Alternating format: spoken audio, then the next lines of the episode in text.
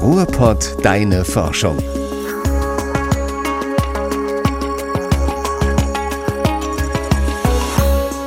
Hallo und herzlich willkommen zu einer neuen Folge von Ruhrpott Deine Forschung. Ich freue mich, dass ihr dabei seid und ich bin gerade ganz entspannt, denn in der nächsten halben Stunde lernen wir alle, wie man es schafft, ohne Stress durchs Leben zu gehen. Okay, ich will euch jetzt natürlich auch nicht zu viel versprechen. Heute bei uns zu Gast ist der Psychologe Dr. Mauro Larra von der TU Dortmund und am dortigen Leibniz-Institut für Arbeitsforschung ist er zuständig für die Themen kognitive und emotionale Effekte von akutem Stress, Stressinduktion und Stressquantifizierung, Entstehung und Folgen von chronischem Stress und periphere Psychophysiologie. Ja, und jetzt, wo ich das gesagt habe, bin ich schon selber ganz gestresst. Es geht also um das Thema Stress. Und die Fragen, die dann natürlich immer kommen, sind, warum? Warum gibt es eigentlich Stress? Geht das nicht auch ohne? Und wie entsteht Stress? Was ist an Stress eigentlich so schlimm? Und was ist daran vielleicht sogar gut? Wir sprechen natürlich auch darüber, was gegen Stress hilft. Und gegen Ende der Folge erfahrt ihr dann, was kaltes Wasser mit dem Thema zu tun hat. Ja, und ich steige direkt mal ein mit der Frage, warum gibt es denn Stress überhaupt? Ja, Stress ist eigentlich ein evolutionär äh, ganz altes Phänomen, was sich auch äh, bei vielen Tieren schon findet, also bei allen Säugetieren. Und das ist eigentlich eine, eine Reaktion des Körpers auf eine bestimmte Bedrohung. Und äh, was dann passiert, ist eben, dass bestimmte Hormone ausgeschrottet werden, Stresshormone, und wir zunächst in eine Fluchtangriffssituation versetzt werden, die es uns ermöglicht, eben in Bedrohungssituationen adäquat zu reagieren. Und was passiert bei uns im Körper, wenn wir gestresst sind, wenn wir so einer Bedrohungssituation ausgesetzt sind? Im Prinzip entsteht Stress im Kopf. Das heißt, da gibt es ähm, ein Stresszentrum, das ist der Hypothalamus. Und ähm, über die Hypothalamus-Hypophysen-Nebennierenrindenachse, kompliziertes Wort, führt es eben dazu, dass ähm, Stresshormone äh, ausgeschüttet werden. Äh, zum einen das Cortisol und zum anderen eben auch Adrenalin. Und das führt eben zu den bekannten Effekten von Stress, also ein Anstieg von Blutdruck, von der Herzrate. Also wenn unserem Gehirn eine Bedrohungssituation bekannt wird, dann wird dem restlichen Körper quasi angeordnet, dass jetzt was passieren muss. Und zwar über Stresshormone, die dann ausgeschüttet werden. Ne? Hormone kann man auch Botenstoffe nennen, weil sie eben wie kleine Postboten den verschiedensten Stellen im Körper sagen, dass sie jetzt reagieren sollen. Genau, im Prinzip ist das so eine Energiebereitstellung, sage ich mal. Ne? Die ähm, Blutgefäße versorgen dann eben Muskeln mit ähm, ja, genügend Energie und äh, auf die Weise kann man eben schnell weglaufen oder schneller weglaufen. Hm. Ist natürlich ungünstig, wenn man äh, zum Beispiel eine Präsentation halten muss und dann nervös wird, dann hilft einem, ich sag mal, das Blut in den Beinen jetzt nicht so, oder? Ja, genau. Das ist das eben, wo, wo Stress heutzutage sozusagen schädlich werden kann. Das ist, wie gesagt, ein evolutionär sehr altes Phänomen. Aber in den Situationen, in denen wir heutzutage oft Stress empfinden, also sowas wie zum Beispiel eine Prüfung, da sind jetzt solche Effekte nicht unbedingt immer äh, hilfreich, ähm, weil man sich da eben zum Beispiel gut konzentrieren muss oder reflektiert nachdenken oder sich eine Strategie überlegen muss. Äh, bei so Sachen ist Stress eher hinderlich. Ne? Aber das ist allerdings auch äh, ein Effekt, der weniger jetzt über Muskeln oder ähnliches vermittelt wird, äh, sondern das sind Effekte, die eben direkt auf unser Hirn wirken. Also diese Stresshormone, die ich eben angesprochen habe, die wirken eben auch auf das Gehirn zurück und führen dann eben zu bestimmten kognitiven und emotionalen Veränderungen. Und ähm, die sind eben eher in die Richtung, äh, dass man automatisch schnell reagiert ähm, und sich eben nicht reflektiert oder äh, konzentriert verhält. Ähm, genau, sondern eben entsprechend eben so einer Kampffluchtreaktion. Mhm. Und das ist natürlich, wenn man sowas wie einen Vortrag halten soll oder eine Prüfung machen soll, äh, nicht förderlich. Mhm.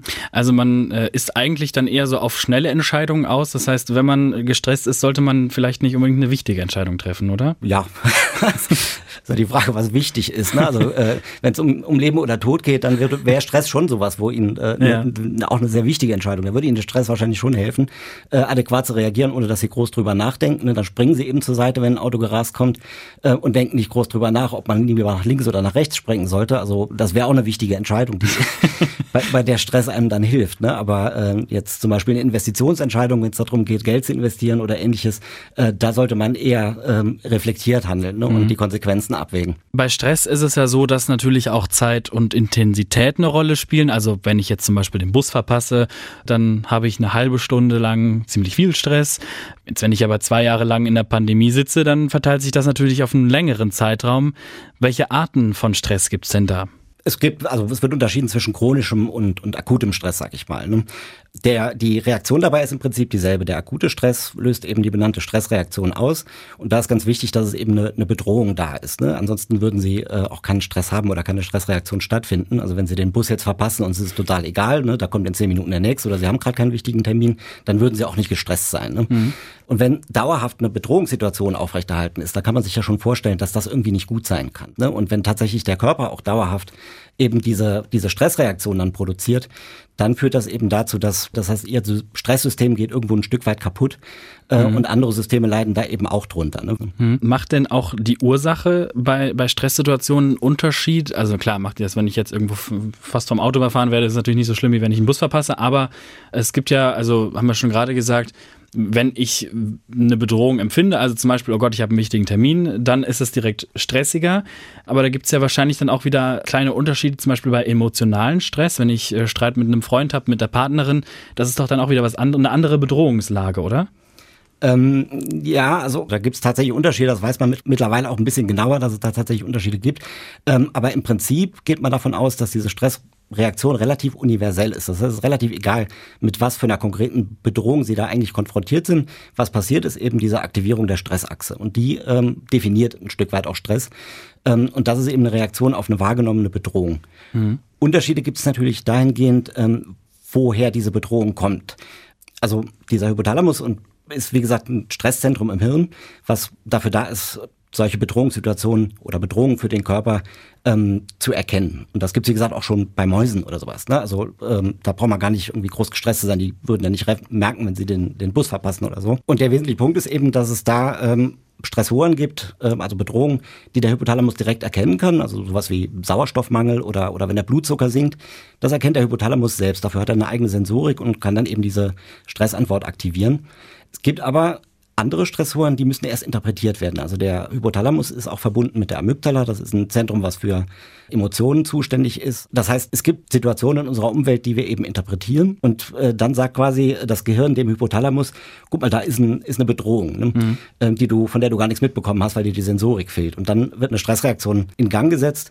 Und da ist eher ein Unterschied zu machen, sozusagen zwischen äh, interpretierten Stressoren, ähm, wo der Hypothalamus nicht selbst irgendwie merkt, oh, da ist was faul, da muss ich jetzt eine Stressreaktion in Gang setzen, sondern wo der Hypothalamus das gesagt bekommt. Hm. Wir bewältigen Stresssituationen ja auch unterschiedlich, ne? Generell ja, allerdings weniger jetzt ähm, in Bezug auf, äh, ist man gestresster oder nicht gestresster. Also da, mhm. da sind eher individuelle äh, lebensgeschichtliche Faktoren wichtig oder auch äh, Ressourcen wichtig. Ne, mit, in was für Situationen war ich schon mal gestresst oder was für Situationen kann ich gut bewältigen? Habe ich gelernt, dass ich sie gut bewältigen kann, auch wenn sie bedrohlich waren, vielleicht beim ersten Mal, ne, wenn man irgendwie das erste Mal einen Vortrag hält äh, mhm. oder ein Bewerbungsgespräch hat, da ist man auch aufgeregt und äh, eben gestresst. Äh, wenn das gut gelaufen ist, ist man beim zweiten oder dritten Mal schon viel weniger gestresst. Ne? Solche Faktoren sind viel wichtiger ähm, dabei, ähm, ob jetzt äh, eine Situation stressig ist für jemanden oder nicht. Ne? Wohingegen jemand, der total schlechte Erfahrungen mit mündlichen Prüfungen oder eben solchen Situationen gemacht hat, der wird auch beim nächsten Mal wahrscheinlich noch gestresster sein, als er es beim ersten Mal war, weil er einfach gelernt hat, das ist eine bedrohliche Situation für mich und ich kann die auch nicht meistern. Ne? Mhm. Also das ist eigentlich ein Teufelskreis dann sogar, ne? Das ist dann ein Stück weit ein Teufelskreis, ja. Also ähm, wenn, wenn möglich, wenn man Stress reduzieren will, sollte man eben sich aus äh, solchen Situationen dann rausziehen, dass man, äh, wenn es, wenn es möglich ist, oft ist es leider nicht möglich, ne, aber bestimmte äh, Situationen, von denen man weiß, dass sie einen stressen, braucht man ja nicht unbedingt immer aufzusuchen. Was ist denn eigentlich an Stress so gefährlich? Gefährlich ist eigentlich nur, wenn er zu lange aufrechterhalten bleibt. Mhm dann wird Stress gefährlich. Also Stress ist wie gesagt eine Notfallreaktion auf äh, eine Bedrohungssituation und ähm, ist dafür nicht gedacht, dass sie ständig aktiviert wird. Und Stress wird erst zur Gefahr, wenn ständig äh, man gestresst ist. Dann kommt es zu Dysregulationen im Hormonhaushalt eben und ähm, auch entsprechenden psychischen Folgeerscheinungen. Ähm, und dann wird Stress schädlich aufs lange Sicht, ja. Ab wann ist man denn chronisch gestresst? So auf einer Skala von Kindergartenkind bis Bundeskanzlerin? Ist die Frage, wie gestresst so eine Bundeskanzlerin eigentlich ist chronisch. Ne? Also wenn, äh Jetzt im Augenblick wahrscheinlich doch ganz schön. Kann man annehmen, kann man annehmen, aber man könnte auch sich vorstellen, dass ein Kind viel, viel mehr gestresst ist. Also das, den Unterschied würde ich gar nicht machen, weil es wirklich viel darum geht, wie, wie man mit Situationen umgeht, äh, ob man dann tatsächlich gestresst davon ist. Also das äh, ist, ist schon ein Unterschied, wie bedrohlich solche Situationen ist. So eine Bundeskanzlerin, die kann auch, äh, gerade wenn sie schon irgendwie 14 Jahre im Sattel Schachtel sitzt, äh, mit vielen Situationen routinierter ja. umgehen als ein Kind. Deswegen, also dass Kinder nicht gestresst sind, das ist ein Mythos. Äh, das weiß man mittlerweile auch. Kinder sind relativ äh, oft äh, gestresst, auch gerade wenn man Cortison in der Schule misst oder solche Sachen, gibt es mittlerweile auch Untersuchungen zu. Also das Stresslevel bei Kindern ist, äh, ist nicht, nicht existent, so ist das nicht. Das äh, ist heutzutage ist eben ähm, der Druck, der auf die Kinder ausgeübt wird, erfolgreich zu sein oder ja. die, die Wichtigkeit, die eben äh, solchen Sachen wie schulischem Erfolg beigemessen werden, ähm, hat eben einen ganz anderen Stellenwert, als es vielleicht früher hatte. Ich meine, früher hat man es halt auch nicht gemessen, aber ähm, hm. das sind sicher Faktoren, die dazu beitragen. Das heißt, äh, ein Stück weit ist Schule für Kinder äh, bedrohlicher geworden oder bedrohlich. Hm. Ähm, weil eben äh, die Konsequenzen eines Misserfolgs in der Schule ähm, ja allgegenwärtig sind. Und wann spricht man von chronischem Stress? Da gibt es im Wesentlichen Fragebögen zu, um, um das zu erfassen. Das äh, sind dann verschiedene Fragen, ne, die sie beantworten. Also wie oft fühlen sie sich so oder wie oft fühlen sie sich so. Ähm, und je nachdem, was für einen Punktwert sie dann auf solchen Fragebögen erreichen, würde man dann eben von chronischem Stress reden. Und auf der anderen Seite gibt es eben diese, diese Dysregulationsphänomene. Ne? Also wenn, wenn ihre Stressachse zum Beispiel nicht mehr richtig funktioniert, dann sieht man das auch eben, wenn man zum Beispiel morgens gibt so eine charakteristische Aufwachreaktion vom Cortisol, das geht dann hoch und dann mhm. gegen die Mittagszeit wieder runter. Und wenn man sieht, dass das nicht so richtig funktioniert, dass da äh, kein, kein anständiger Cortisolanstieg am Morgen da ist, dann merkt man, oh, da ist irgendwas faul. Das das muss jetzt nicht unbedingt chronischer Stress sein, aber man weiß, dass chronischer Stress das zum Beispiel macht. Ähm, und das wäre dann ein Punkt, wo man sagen würde, okay, das hat schon, äh, der ist schon so gestresst, da gibt's schon physiologische Konsequenzen. Also zum Beispiel Schlafstörungen, ne? Schlafstörungen sind auch so ein, so ein, so ein klassisches Beispiel, was, ähm, ja, ne, was, was äh, durch chronischen Stress verursacht wird. Und was sind die, die Folgen von chronischem Stress? Ähm, gibt relativ viele Folgen von chronischem Stress oder wo, wo vermutet wird, dass die mit chronischem Stress zusammenhängen. Das geht von, von Reproduktionsstörungen bis äh, zu neurodegenerativen Erkrankungen, also Richtung Alzheimer. Ähm, mhm. Ein klassisches Beispiel, was viel erforscht wurde, sind, sind kardiovaskuläre Erkrankungen. Also wenn man im Leben viel Stress hatte, äh, dass man dann im Alter eben ähm, so sowas wie, wie Bluthochdruck kriegt. Das ist so, so ein typisches Beispiel, äh, ähm, wo man davon ausgeht, dass das eine Konsequenz des chronischen Stresses ist. Es ist allerdings bei Stress auch immer ein bisschen das Problem, dass man das gar nicht so einfach trennen kann, weil äh, chronischer Stress oft nicht nur chronischer Stress ist, sondern eben auch be bestimmten Verhaltensmustern einhergeht, die äh, ihrerseits auch wieder gesundheitsschädlich sind. Also wenn, wenn man an, an erhöhten Alkoholkonsum oder, oder Zigaretten oder solche Sachen denkt, dann haben die natürlich auch einen direkten Einfluss, äh, negativen Einfluss auf die Gesundheit. Deswegen ist es oft nicht so ganz einfach, das, das zu trennen, was jetzt eigentlich die Folge ist äh, von eben ähm, dieser Stressreaktion oder dieser chronischen Aktivierung dieser Stressreaktion und Verhaltensweisen, die vielleicht dadurch bedingt sind, dass man versucht, irgendwie diesen Stress zu regulieren. Mhm. Stichwort äh, Zigaretten. Ich finde es immer sehr interessant, wenn man sich so Statistiken anschaut, über die man jetzt viel sagen kann, aber im Volksmund heißt es ja auch gerne mal, wenn man eine Zigarette raucht, dann kostet das durchschnittlich, weiß ich nicht, fünf Minuten Lebenszeit. Wie viel Lebenszeit verlieren wir denn äh, dadurch, dass wir zu oft gestresst sind? Das ist eine gute Frage. Ich glaube, die, also ich kann Ihnen die nicht beantworten. Wahrscheinlich auch kein anderer. Das, dazu gibt es einfach noch zu wenig Daten, dass man jetzt sagen könnte, man verliert so und so viele Jahre, indem man gestresst ist. Das ist eben, ähm, man muss sehen, sowas wie, wie Zigarettenkonsum ist was, was sehr leicht zu messen ist. Ja. Äh, sowas wie, wie hat man oder hat man nicht? Ne? Ja. Hat man, hat man nicht. Nicht nur hat man, hat man nicht, sondern da gibt es normalerweise das Master Pack hier. Ne? Da wird gemessen, wie viele Jahre lang habe ich ein Päckchen pro Tag geraucht. Ne? Ja. Und man weiß, ähm, wenn man das zehn Jahre lang gemacht hat, dann dann wird's gefährlich. Ne? Die meisten Leute, die irgendwie mit, mit Lungenkrebs auf der, auf der Station liegen, die haben länger als zehn Jahre ein Päckchen pro Tag geraucht. Ne? Und wenn's deswegen nach zehn Jahren aufhören, ist, ist ein guter, gutes Maß beim Rauchen. Aber ich bin ja kein Rauchexperte, aber ähm, bei, bei Stress hat man, hat man diese harten Daten einfach noch nicht. Ja. Ähm, deswegen kann man das ganz schwer sagen. Welche guten Auswirkungen kann Stress auch haben? Also ein, ein gut untersuchtes Phänomen sind die äh, Stresseffekte auf Gedächtnis. Ähm, das führt eben dazu, dass äh, Stress Gedächtnisinhalte stärkt, also die Gedächtniskonsolidierung stärkt.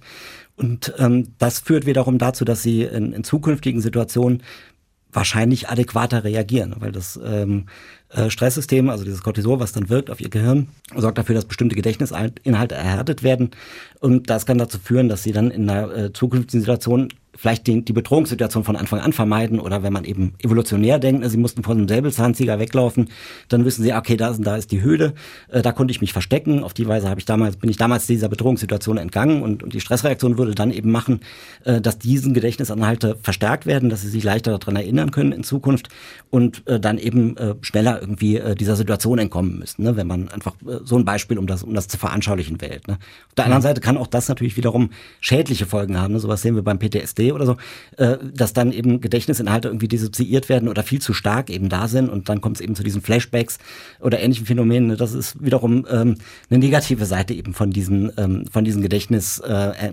verstärkenden Effekten. Das heißt, bei Stress gibt es eigentlich immer so zwei Seiten einer Medaille. Ne? Das äh, kann in bestimmten Situationen förderlich sein, äh, in anderen Situationen wiederum nicht. Und grundsätzlich, wenn es langanhaltend chronisch aktiviert ist, dann hat es grundsätzlich negative Folgen. Da ist nichts Positives mehr dran. Eine negative Folge ist ja auch Angst. Genau, nee, Angst ist, ist ein wichtiger Punkt. Also die Amygdala, das ist eben dieses Angstzentrum im Gehirn. Das geht sofort an, wenn Angstreize kommen. Auch ganz basale Angstreize, sowas wie eine Schlange oder so ein Schwarz-Weiß oder Muster mit hellen Kontrasten, ne, was wir vom Tiger oder von der Biene oder so kennen. Äh, da geht die Amygdala an. Und die Amygdala ist, wie gesagt, wieder direkt mit dem Hypothalamus verbunden.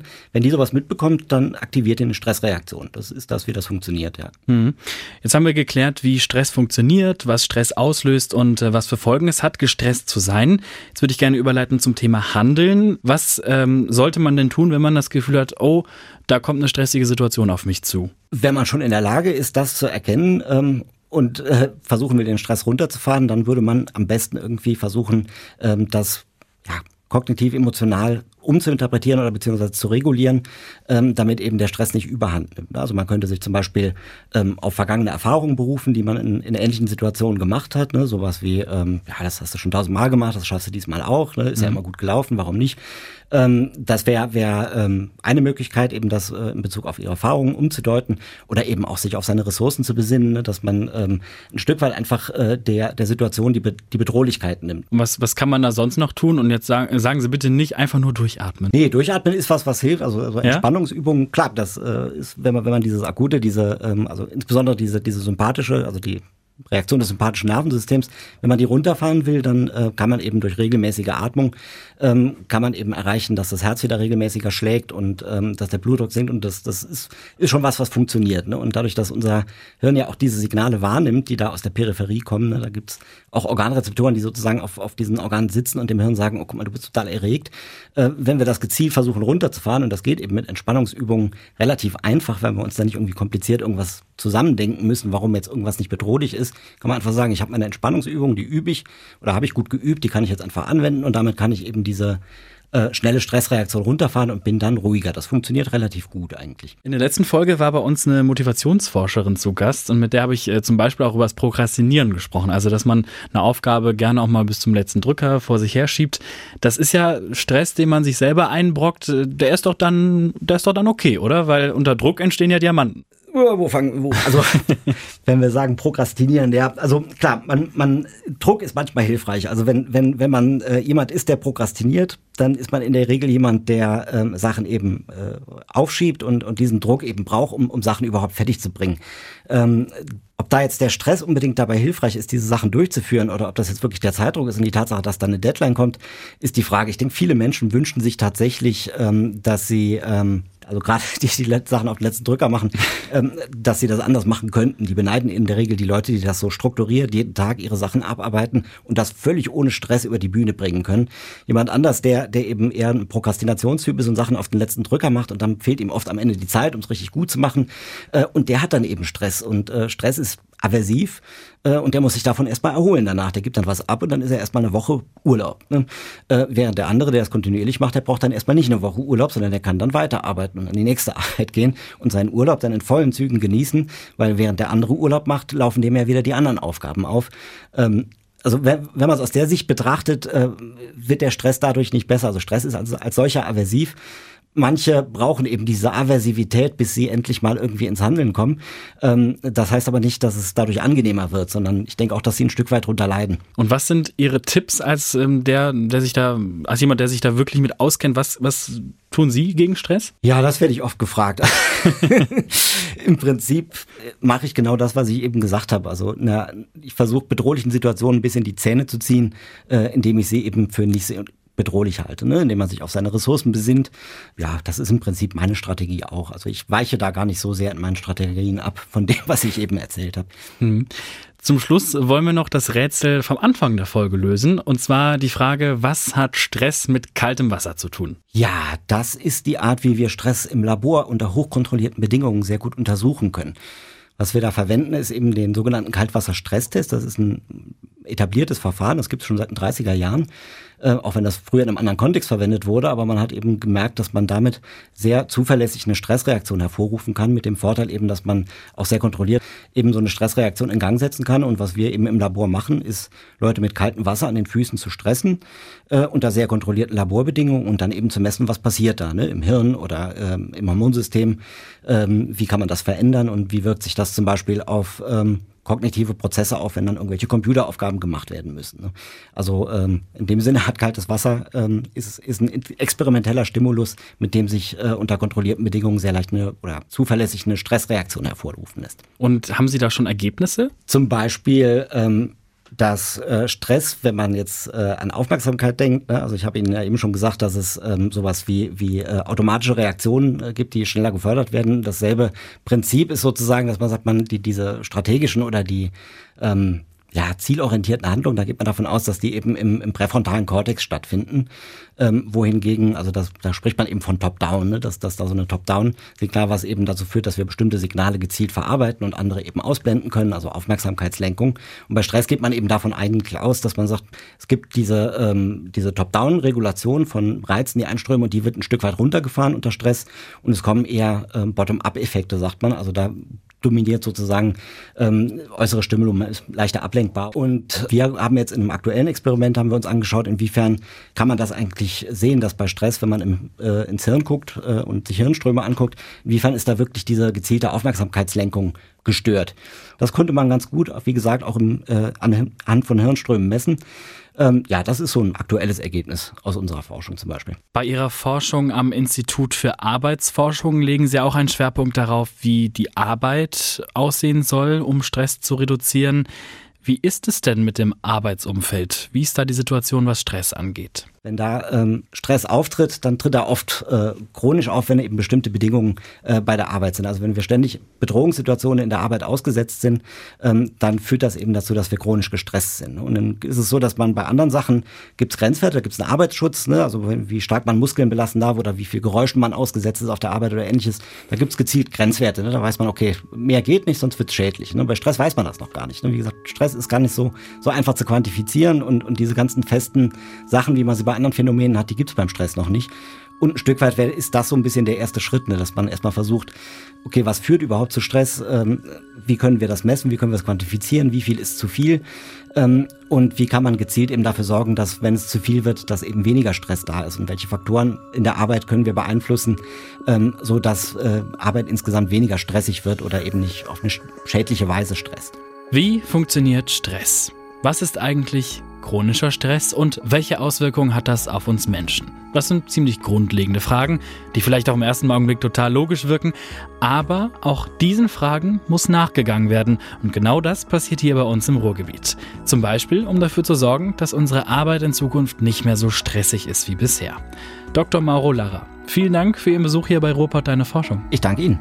Wenn ihr Themenvorschläge oder Kritik habt, immer her damit. Schaut auch gerne mal bei Instagram vorbei. At Ruhrpott Deine Forschung heißen wir da. Ich heiße Malte Harzem und ich bedanke mich bei euch fürs Zuhören. Die nächste Folge, die gibt es dann wieder am 1. des Monats, am 1. Juni. Bis dahin, macht's gut und bleibt entspannt.